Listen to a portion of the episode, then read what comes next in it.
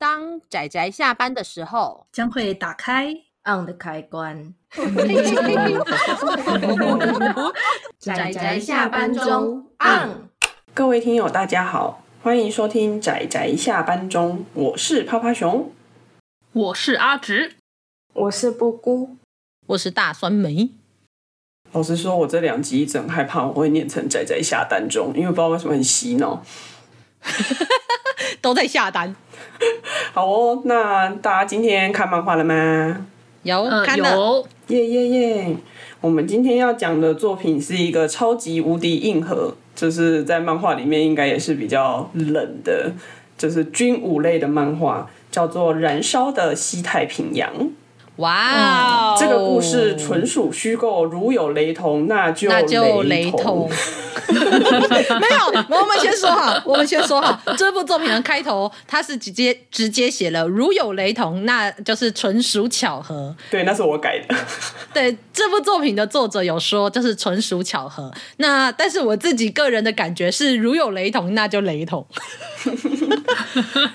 然后作者在第一第一话的最后面，他有说，嗯、呃，他就在思考说，那所以这是一部战争的漫画呢，还是一部恐怖的漫画呢？然后呢，我就觉得其实是一部恐怖的战争漫画吧。的确是呢，它可以两个都有，细思极恐，冷汗直流。真的，我觉得那是因为我们是当事人的关系吧，因为是当事人才会变成惊悚漫画。的确是，哦、的确是。对啊，这部的话就呃，作者他其实最早是在二零一八年的时候，他就自己算是也算是自费出版嘛，这部。呃，对，他好像算是有出个人制，那好像有在同人场上面也有贩售，好像贩售到好像十几集了。但是目前在 CCC 上面就是也有就是连载这部作品，那目前我记得是到第十四还十五话左右。嗯，第十四话，而且作者其实他这部作品，我看第一话的最后面那个后记压的日期是二零一八年，可是我现在二零二三年看还是觉得冷汗直流，冷汗直流啊。不过里面有很多大头已经换了，但还有好几个还没换，这样。然后，呃，这个故事其实背景就是讲关于呃以中西台湾跟台湾的故事。对，呃，对，西台湾，不要讲西台湾，中华人民共和国。我们要平和中正的讲完这个作品。好的，中华人民共和国与。中华民国 与美利坚合众国，外加不小心被牵扯进来的日本国以及越南，越南是越南的全名叫什么？就越南吧，好像就是越南。对，就是这几个，主要是因为呢，一开始开场就是呃呃，中国人民共和国，简称中共好了，中共他们决定要进行武力攻台，然后进行大动作的。动作频频这样子，然后视角就主要是在呃中共这边的中共方，然后直接之后呢还会有就是很重要的美国方跟台湾这方。那有趣的是呢，中共跟美国哈的领导人都有出现，台湾的领导人一直都没有出现呢。对啊，都没有画出来。嗯、目前 CCC 上面的进度是没有出现的，只是我不知道一个就是个人出版的方式的新比较新的进度里面有没有出现就是了。对，台湾的总统一直没出现，所以也不知道是谁。那呃，日本那边的话，总统是安倍晋三，然后我看到就觉得啊，首相。安倍。一个心痛，这叫做那个世事无常，真的真的无常无常。的呢，对啊。然后也没有想到说在发动战争，就是它里面的预定发动战争时间，然后其实就后来就发生了那个让全球产生巨大变化的那个 COVID-19 的事件。对，嗯，的确是呢。嗯，对，所以这个真的完全可以当架空故事来看，但因为它有东西太多东西，太太身为台湾人实在是太太，太有感了，没错。太有感了，非常非常。非常，嗯、我看的胃好痛哦，真的。而且其实作者他在第三话的后面，其实有一句话，我觉得呃写的很好，因为他说他是希望漫画上有很多可能的想象，但也绝对好过现实上的爆发。没错，没错。就希望他这个故事就只有在故事里面发生啊。对，因为他在里面其实就提到说，当中共开始进行武力攻台时，就是前面的一些前置动作，然后台湾至于本岛上所受到的一些各种呃反动的躁动手法，是就是有包含是各路人马他们所自己的想法啊，然后自己本土上的人的自己的想法，还有就是他们底下派来的一些那种所谓的情报人员所鼓动的，就是你会发现到说。他们利用台湾的一些民主、民主自由的这种发声体体体制，然后去把整个社会的舆论跟整个弄得非常的混乱。然后你也看到人们在这种群众的这种呃，像是中国那边，他们也讲说，他们也发生一些像民族主义，因为一直不断的鼓吹民族主义，所以当发生了他们有中国的人民被攻击之后，他们就会发生暴动，然后变成说，纵使在上面的当权者，他们并没有想要真的去。呃，进行攻击或进行干嘛时，可是却会因为民众的鼓动，他们必须有所表态。就是有很多很多，他就会试着用各种不同的面向、各种不同的军事政治的各种面向去描述。所以，其实这部故事里面的文字量非常的大，情报量也非常的多，登场角色也相当的多。哎，等一下，我要先强调一件事：这部作品其实它的文字量没有很大，相对很多以文字量大的作品来说，它没有大。这倒是啦。相对来说，但是它的文字量即使不大，但是很硬。什么叫做硬呢？嗯、就是它可能就算一页里面它出现的字可能不到五百字，或者是你可以说不到三百字，但它可能提出的一句话里面就有三个名词你看不懂，或者是你需要借由它前后的图片所表现出来的，或者是它那个上下的剧情去推测出来的。理解他到底大概在讲什么东西，因为他甚至作者后面都还有提到说，就是在他们念的政治战里面有六个方向，什么情报战、思想战、心理战，然后我忘记还有什么什么战，反正六个里面，他其实在这里面几乎都有画到。所以其实大家虽然我们在这里说是。要发生战争的故事，但是其实，在他故事目前大部分的进度里面是没有发生战争的，因为他才要开始。所谓的战争开始，不是说好进攻就开始，是从进攻之前，包括从民众的心理心理战，然后到情报战、思想，然后鼓鼓吹民众，那到他们中间的那个情报中间的。对决，然后还有到他们如何去安排后勤，如何安排计划，这些东西全部都是战争的开始。而并不是大家认为就是下令进攻这件事情，嗯、所以我想大家应该也知道，乌俄战争其实，在光是冬天的时候，他们在行进的时候就已经有人在说了。可是，就是因为大家一直在猜测说，应该只是要唬你的，连乌克兰当初都对，乌克兰当初自己都这么说，但是就只有到了快要、嗯、快要靠近的时候，美国自己的情报中心才说真的要开战了。所以，其实这些东西就是来。虚贺就是让那个虚实交错，让你无法掌握到什么时候真的要开战这件事情，都已经是战争的开始了。所以这部作品里面描述这些东西其实非常的多，只是很硬。我老实说，真的很硬，因为你要有非常多的脑袋去思考，这个时候他们做这件事情的目的，然后跟引导出来的结果，然后要思考、要想的方式要非常全面，因为这里面不是只有大家想的中共跟美国这两大巨头，那中间还有多少人在背后是有利益关系的，就就超级多，对，然后非常混乱，非常混乱，对对，因为一个一个局势通常绝对不会只有几个简单的因素，它是各种。各种一种动态的一种一种角一种动怎么动态的一种呃，目前处于一个动态的危险平衡。对对对，可以这么说。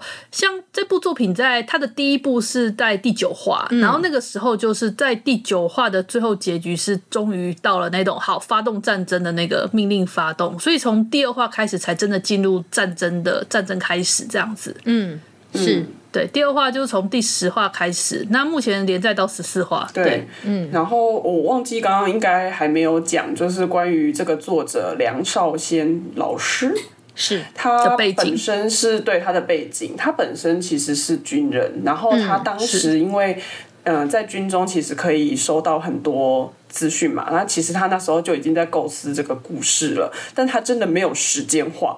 然后等他算是退役之后，然后他就开始画这个故事。但其实我也很好奇，他这样子画真的不会被怎么样吗？你说泄露军事机密吗？他又没有他又没有讲出那个正确的位置？例如说像加山基地，虽然我都知道花莲有个加山基地，但实际上在哪里我也不知道啊。哦。嗯，而且我觉得他自己一定是有考量的，尤其他是军人的背景，然后又知道说情报站很重要。嗯嗯呃，他虽然里面有提到说哦，什么地方有什么有什么基地台，或是有什么，但说不定其实已经实际上没有在使用，或者是说还是说这部漫画也是个情报站的一部分，没有啦，对不起。你说传输传输错误的情报出去这样？对啊，对啊，也是有可能哦。里面有话，不过其实。作者他在呃漫画中的后记算后记吧，就是有说他当，因为他好像也会在他的社群媒体上面短篇短篇的发表，然后他每次发表就很多人出来讨论，他觉得这个现象也是让他觉得很有趣。嗯，没错，嗯，就其实还是很多人关心啦。虽然我原本不是一个关心的人，哎，这样讲对吗？没有关心的人比想象的多，只是大家讨论的那个。不是一件容易的事。我觉得是，如如果假设是十年前的话，我不觉得大家会讨论这件事情讨论的这么热烈。我觉得是因为这十年来就是局势的动荡，然后尤其 COVID nineteen 跟乌俄战争的关系，我觉得，嗯、对，我觉得台湾人你要说完全没有紧张感，我觉得是很难很少的。但其实我有碰到有朋友真的跟我说，他不觉得对岸会打过来。这样子，他有这这样跟我讲，因为他觉得他觉得他们其实相当有钱，他们不需要去打破一个和平的现况。有时候不是钱的问题了，不不不是这样子的，对，不是这样子的问题。但但是的确，我不能否认是他的某种程度上的说法可能也没错。但是以我自己的观点来看。就是尤其在看这部作品的时候，我觉得那个感觉更明确的是，其实如果你的战争的定义是从政治战开始的话，那我个人觉得战争早就开始了。嗯，是啊，对啊，很早就很早就开始了。每一个人对战争的概念是不一样的，所以有一些人认为这些东西就本来就是这个样子，就是战那些我们说的情报战、思想战、各种战这些东西都已经就就是平常就是这个样子，他不会认为那个东西叫做战争的开始。他可能会认为说，就算这这一些都是心理战又怎么样？除非到他们真的打过来。那至于他们会不会真的打过来，又是他认为不比较不会可能发生的事情。嗯。这也许是他的想法，不过对我来说就有点像温水煮青蛙。对我，我我个人是觉得，可能就要看你有没有跟军人有接触，因为我其实这几年，我其实因为还蛮常搭共乘南北跑的，我不知道大家知不知道共乘是一个在网络上可以找到说，哦，有人就是开必须要开车来回。上班啊，或者是各种关系，所以你可能会有一些人就说：“那我跟你一起搭共乘，那就付一点钱，就是相对各种大众运输来说是更便宜的方式，但是会去坐人家的车。”那我常常搭到共乘的车呢，是谁的车？是军人的车。这件事我觉得非常的有趣。哦、那可能是因为他们工作的关系，所以他们有时候会被调派到。他们就算在某一个地方是主要工作的地点，或者是，是他们家，但他们可能会被调去其他地方工作。有海军的，有空军的，有陆军的，我都碰到过。那我甚至还有碰过，就是来呃海军这边帮忙研发一些就是呃软体的印度人。对，我觉得蛮有趣的，就是从外国外来的。那我听到他们的说法，其实也都跟这部作品给我呈现的感觉是蛮像的。所以我觉得在听真的是军人的背景，他们所接触到的东西的时候，我个人是觉得要我不紧张，好像是有点困难的。但是至于说要紧张到什么程度，我也不知道，只是。当你这部作品就会有一个蛮多面的呈现，去让你知道说很有可能会发生什么事，那会借由什么东西去造成一个一个地区更容易，一个地区一个国家，好，不管你你怎么想，台湾就是更容易的被打败这件事情。那有多少人会借由战争去得利这件事情？我觉得他也有画去画进去，所以很硬很难读，但大家推荐看看。然后我觉得以一个读者的立场来看的话，它很有趣的地方是它的表现方式会让你就是你用共产党的视角在看的时候，中国视角在看的时候，它的描写是一个让你可以带入成为他们作为主角的那种视角，嗯、就是你会去变成说，你会去设身处地的去想说他们内部所遇到的问题，他们所想的策略，然后他们所呃，就是变成说以他们为主角的视角，然后当他又跳出来又切到台湾或日那个美国那边时，又会变成以他们的视角为主角的视角，就是。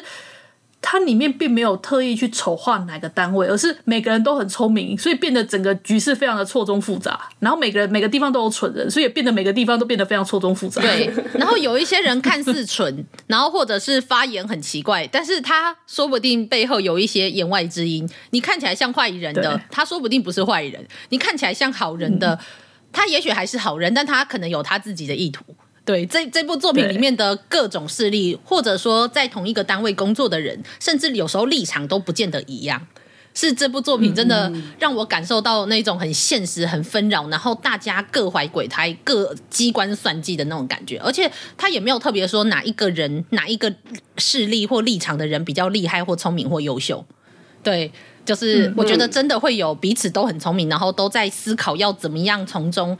让自己这一方得到胜利的感觉，但是我真的要说一句实在话，那个中共的那个是呃中校中将，对，那个两 IQ 两百四的时候，我就噗嗤的笑了。但但我但我老实说，我老实说，我真的觉得他是所有这一部作品里面最帅的一个。我说你这样真的没有问题吗？好啦，给过来，可以可以可以，可以，因为他是主角脸嘛。没有没有，应该是这样讲，我可以理解为什么，因为他要出场出最多，所以要给他好看一点。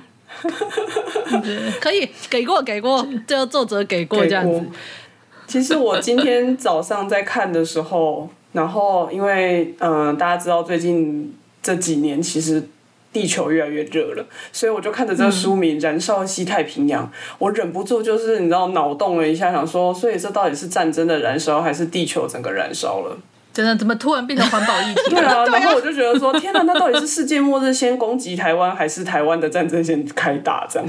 其实，其实讲个比较地域的方式，就是人类的文明跟人类少一点，对地球大自然会比较舒服一点。哦，我知道阿紫的意思了。对，但是我还没讲完。但是其实以地以地球的角度来讲，人类怎么样，他一点都不 care 啊。然后你是说以地球来讲？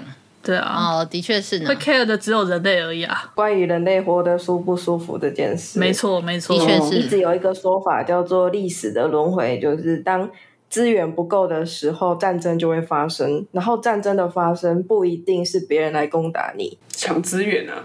嗯嗯嗯，没有，就是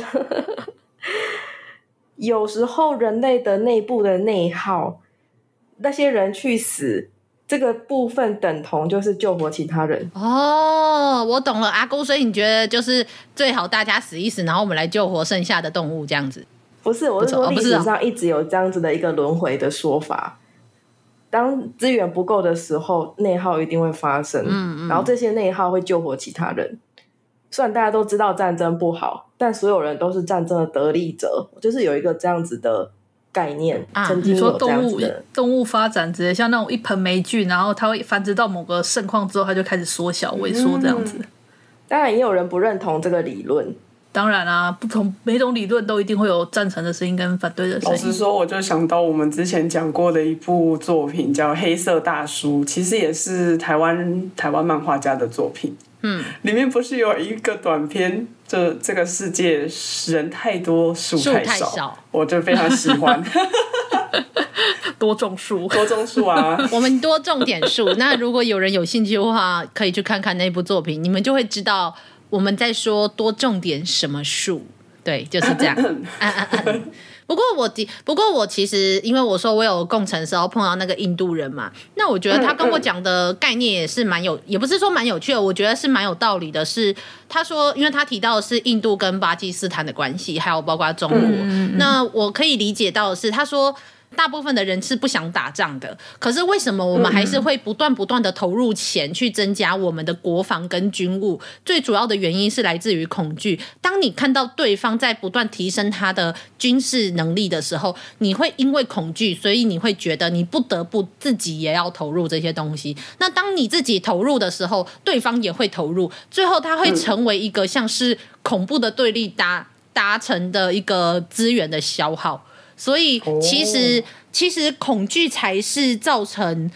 最多资源消耗的原因，但是也是同样的，就是这份恐惧最后可能就会成为一个触发的关键点。当到了一个极致的时候，你只要点一下，就是风声鹤唳、草木皆兵的那种状况，然后战争就开打了。我觉得就跟你看这部作品里面也一样，就是在这种时候，就是有人出来就是鼓鼓吹什么一大堆东西啊，然后就是哪里发生不知名的爆炸，然后大量伤患涌入医院啊，然后所有人看着那个新闻跟街上的状况，人心惶惶，恐慌。对，然后这个时候再看到美国的军舰来了，然后被炸，就算的确我们在里面会知道被炸。这件事情背后有一些人在搞鬼，但是这个时候我在台湾岛上的人，我怎么会知道那真的是谁？那到底是谁炸的？那我当然直觉第一个就是你知道吗？两边选一边，我当然还是会选择我想要站的那一边。对，大概就是这样。那这份恐惧最后就会酝酿出更多的东西。对，如果有人有兴趣，也可以去看看《末日风》那个呃望月风太郎的《末日》这部作品，它里面重点讲的就是恐惧会衍生变成什么东西。对，嗯，很有趣，很有趣，所以我也是记得，就是听到那个印度人这样跟我讲的时候，哦，我就觉得啊，他说他其实他们在做很多军事相关的研究的人，其实是很讨厌战争的。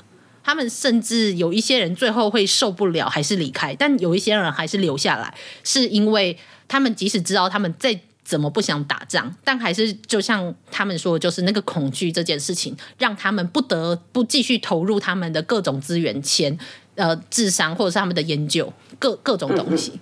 当年美国跟俄国的那个军事就是核武发展，就是因为对，就是冷战，就是因为不断的两边在努力的冲军备，然后搞到好像。就是真的快要一触即发，那个时候就是差一点又会爆发一次世界大战，可是幸好那时候有避免。那现在就是大家，因为现在感觉上一些大国好像都握有不输核武的恐怖武器，因为你知道科技发达，加上大家有最好的科技，就先投注到军事上面去。然后就是你刚刚说的，因为我拥有了很多，那我就我就会不相信周围的人，然后我就必须要有拥有武器，我才能保护我自己，我才会有安全感。嗯。然后大家每个人都这么想，嗯、然后接着就是就是每个人的神经都绷得很紧，然后就像之后酸梅说的，很有可能就就嗯，嗯，其实阿紫讲到这边，我刚刚脑脑洞又突然想到，我们之前也讲过一部作品，那个呃萨恩的宇宙日常吧，因为作者他有画一个短片、啊、叫做《养地球》的作业，那个最后我觉得太经典了，大家因为那个是网络公开的，大家有兴趣可以自己去找来看，那个真的太经典，我觉得非常的。非常的喜欢那个 最后的 ending。没错，我们现在在这里折磨什么，然后各种恐惧，不用怕，我们都是外星人的暑假作业。对。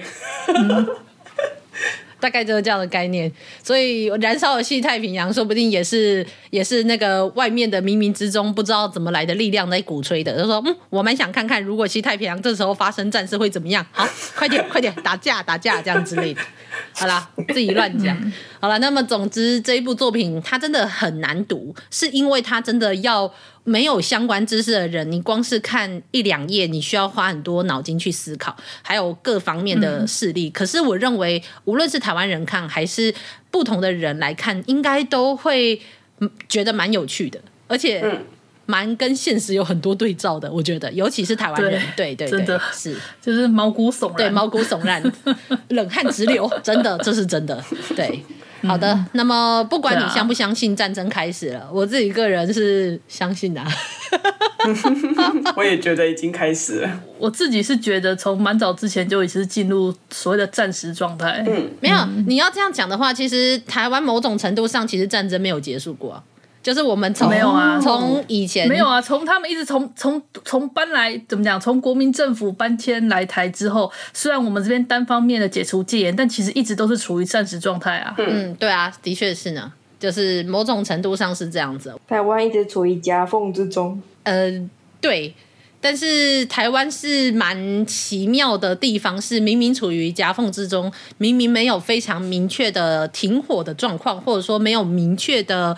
主权确立这件事情，但是 但是很奇妙的是，台湾有了一个很不错的经济体的发展，对，就是台湾是一个非常奇妙的地方，这是我后来旅行之中就是才意识到的。因为毕竟全世界中任何一个没有主权确立，然后跟各种其实可以算是人在人在战争地区中没有明确主权的地区，大多都是过得很不好的，而且那个很不好呢，是非常的不好。非常、oh. 非常的不好，你看看中东巴勒斯坦嘛，你看看库德族人嘛，讲、嗯、我我要讲一个很大很大的差别，就在于我们是个岛国，对，光是有一条海峡就差超多，我们不是左边一个跟右边一个。我我是觉得地缘是一个蛮大的关系，那另外还有，我觉得刚好是各种关系，因为就是二战之后的各种，就是越战啊、韩战、越战，然后到后来各方面的状况，台湾在这七十年过得很爽，对，就是我 台湾的薛定谔状态。对，台湾莫名过得很爽，但我也觉得因此才真的是危险，你知道吗？居安要思危。毕竟我碰到的库德族人跟我说，他说他来来到台湾念书、什么工作什么的时候，他说他没有想过可以在一个这样的地方可以过得这么的开心，然后文明这么的繁荣，然后是现代的东西非常的先进。对，他是没有想过的。嗯、然后台湾过得很好，然后币值也相对很多这样地区来说也算很高，大家安居乐业，治安又好，他是没有办法想象的。直到来了台湾，嗯、对我可以理解，因为他库德族人嘛。那当然还有更多更多地方，嗯、所以大家好好珍惜。那至于未来怎么样再说好了，嗯、就是大家加油啊！嗯、就只能给大家留一句话，就大家加油啊！嗯、好，推荐给大家看这部漫画。对，叫做《燃烧的西太平洋》。是的，是的，是的，希望大家喜欢。就是，就算超脱，就算脱出我们是本身的可能主角的一环，它本身关于战争的环境、关战争的诱因，其实它也是一部很有趣的知识作品。嗯，嗯对，具有很可以当科普书看，我觉得真的，真的，这这真的，嗯、而且他画的。我不知道是不是因为这也是因为他之前呃作者之前比较还有画很多跟国防部相关的什么白皮书啊，或者是类似这样子的呃知识宣导之类的，那所以我觉得他画。呃，无论是空就是飞机啊，然后坦克啊，各种军事的东西都画的很漂亮。那人物上面就有一点，嗯，他那个画风是因为你知道，他有现实的人物，他就照现实的人物画。可是其他就会有进入很漫画式的风格，就变成两种不同画风的人物在同一个画面里面，还蛮有趣的，超有趣，我都笑炸。你这个吐槽会让我想到当初晋级的巨人的时候，大家都吐槽说你是不是对巨人比较有爱？那个角色的脸是不是？是不是？是啊，是比较没有崩坏。然后那个，尤其 尤其那画那个女生，就是《燃烧的西太平洋》里面的女生，有一些我就觉得这真的好了，没关系啦，可以啦，还不至于太夸张。可以，就像我们之前有讲过一部《人机一体》，我可以感受到作者对那个机真的是比较有热情，是不是？你懂我，就是这个概念。嗯，所以我我我们上一集就是《人机一体》的时候，我才说。趴趴熊刚好挑的这两部都是那种我觉得门槛知识一定要有一定程度的知识，尤其今天我们讲的这部，那也都有一定程度的硬核。只是上一部还是偏向于战斗的爽漫，那这一部的里面的东西就是更硬。那有真实人物的习近平，还有 安倍首相跟那个安倍前首相跟对，还有对川普。